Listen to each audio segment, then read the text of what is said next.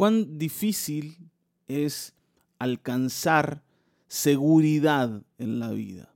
Cuando hablo de seguridad, no estoy hablando de eh, las pequeñas seguridades que uno eh, tiene normalmente eh, al, hacer las cosas, al enfrentar ciertas situaciones que, son comunes para nosotros, ¿no? Y que nos proveen de cierta seguridad. Hablo de la seguridad del futuro, Hablo de la seguridad que, que nos lleva a mirar el paso de los años con esperanza, con tranquilidad, con paz, e, en un mundo donde nada es seguro, donde el, clima que se vive nos provee cierta inestabilidad, eh, alcanzar seguridad es bastante complejo, bastante difícil, pero esta seguridad que nosotros podemos gozar hoy no viene del mundo. ¿Está bien? Viene de Dios, viene del cielo. Y por eso hoy podemos decir que estamos seguros del futuro y seguros de lo que va a pasar con nosotros y de lo que va a pasar con nuestros hijos y con nuestros nietos, incluso después de que nosotros no estemos. Y esta seguridad, vuelvo a decir, viene del cielo y hoy podemos disfrutarla. Y de esto habla el Salmo 105 en los versículos 8 al 11. Vamos a leer. Dice, Él siempre tiene presente su pacto, la palabra que ordenó para mil generaciones. Es el pacto que hizo con Abraham, el juramento que le hizo a Isaac. Se lo confirmó a Jacob como un decreto, a Israel como un pacto eterno, cuando dijo, te daré la tierra de Canaán como la herencia que te toca. Bueno, para mí este pasaje es tremendo, ¿no? Y, me da paz, me da seguridad, me da alegría, me da esperanzas. La primera cosa que siento al leer es que mi vida no depende de mis aciertos, tampoco depende de lo que el mundo me provea, de las situaciones que pueda enfrentar. No, no depende mi futuro de que yo tenga vientos a favor en la vida, sino depende del Señor, de sus decretos, de sus decisiones. Y este, esta porción del Salmo 105 nos dice lo siguiente en el versículo 8, Él siempre tiene presente su pacto. Él siempre tiene presente su pacto. Cuando Dios nos mira a nosotros y nos ve con todos los errores que tenemos, a veces algún acierto también hay. En esos momentos nos sentimos ¿no? como gente que eh, está firme, que, que sabe para dónde va, que sabe lo que hace. Pero después vienen los errores, vienen los, ¿no? los desaciertos y nos sentimos débiles, desorientados, sin caminos, frágiles. Pero en ambas situaciones, el Señor no nos está mirando a nosotros para ver qué va a pasar con, con el futuro, qué va a hacer con nuestro futuro, sino que Él se está mirando a sí mismo. Dice, tiene presente su pacto, aquello que Él mismo declaró y que Él mismo ordenó. Dice, la palabra que ordenó para mil generaciones. Mil generaciones, hermanos. O sea, vos y mil generaciones más. Y, y, lo ejemplifica el salmista hablando de Abraham y dice, es el pacto que hizo con Abraham, el juramento que le repitió a Isaac y se lo confirmó a Jacob. Y aquí tenemos tres generaciones nada más. Como un decreto. A Israel como un pacto eterno. El apóstol Pablo nos dice que nosotros somos descendientes de Abraham.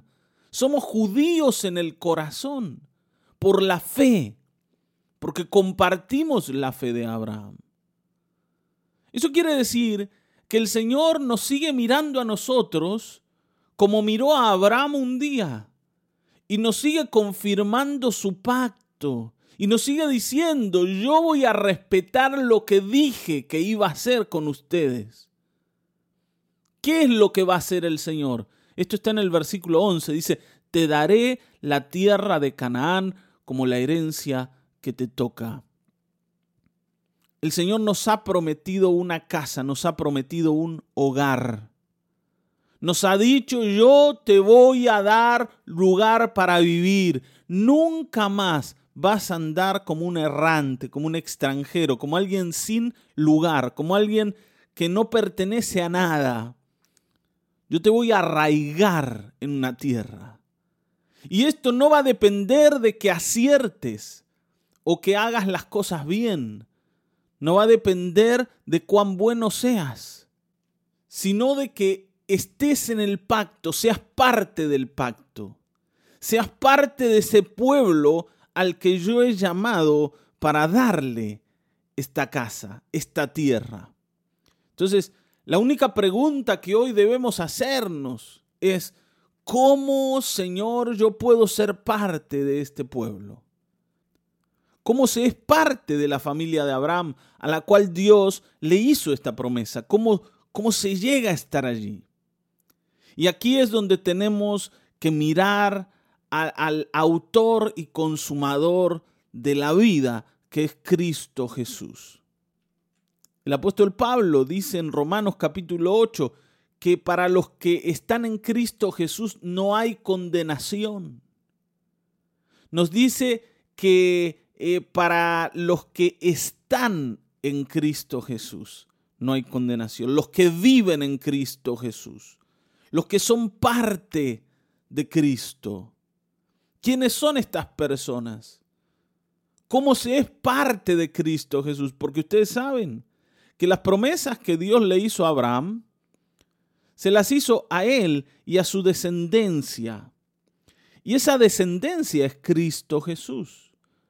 Está bien, ¿no?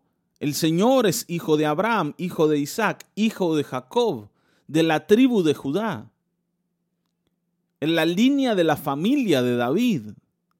El Señor cumple todos los requisitos para ser aquel que recibe las promesas de Dios y ahora las da a aquellos que con toda eh, claridad, con, toda decisión, vienen a entregar sus vidas delante de Él por la fe, a través de la fe. O sea, ¿cómo puedo ser parte de todo esto? A través de la fe. La familia de Abraham es la familia de la fe. No tiene que ver con la, línea de sangre. No tiene que ver con que yo sea un israelita. ¿Está bien? Sino con que yo eh, pueda creer en mi corazón en Cristo Jesús. Eso me hace israelita desde el interior. Aunque yo venga, ¿no? De cualquier otro lado, en mi línea de sangre. No importa quién sos, no importa de dónde venís, no importa tu pasado, no importa lo que fueron tus padres, si hoy estás dispuesto a creer en el Señor, te vas a transformar en parte de este pueblo al cual Dios le hizo estas promesas. Por eso la escritura también nos dice que si alguno está en Cristo, nueva criatura es. Las cosas viejas pasaron todas son hechas nuevas. No habla simplemente de, tu pasado, de tus errores. A veces lo usamos para hablar de eso, ¿no? Las cosas viejas, tus errores, ese pasado que no querés revivir. Ya está, ya pasó. No habla solo de eso. Habla de que todo lo que vos sos, el pueblo del cual procedés, los antecedentes de la historia de tu familia, todo eso hoy está hecho de nuevo, se cambió. Y sos una nueva creación. Naciste en, la familia de Abraham. Está bien, no sos parte de esta generación a la cual Dios le va a cumplir su pacto y sus promesas.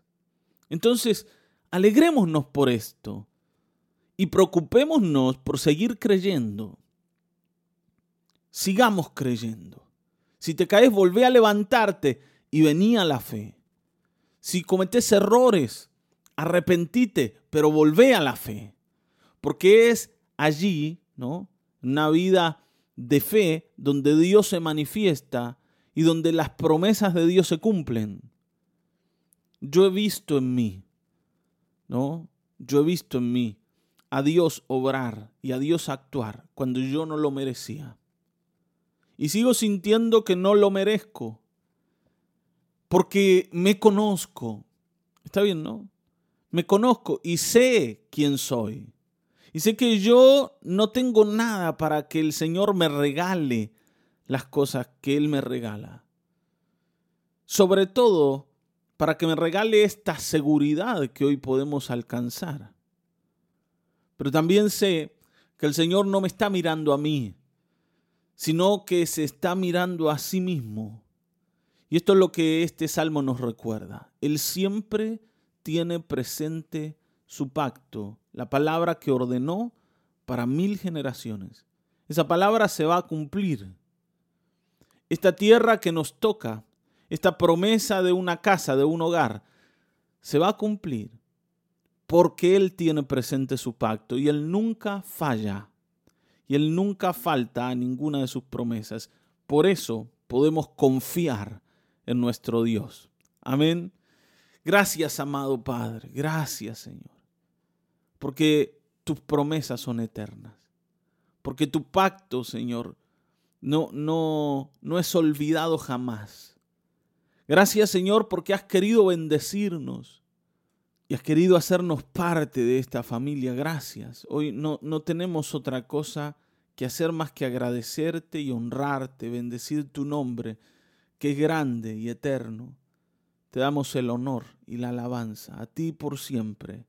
En el nombre de Jesucristo, que cada uno de mis hermanos adquiera esta seguridad y no esté, Señor, ni atemorizado ni inseguro, Señor, del futuro en el nombre de Jesucristo. Hoy te pedimos esto, Padre Celestial, y te honramos y alabamos tu nombre. Amén, amén, amén.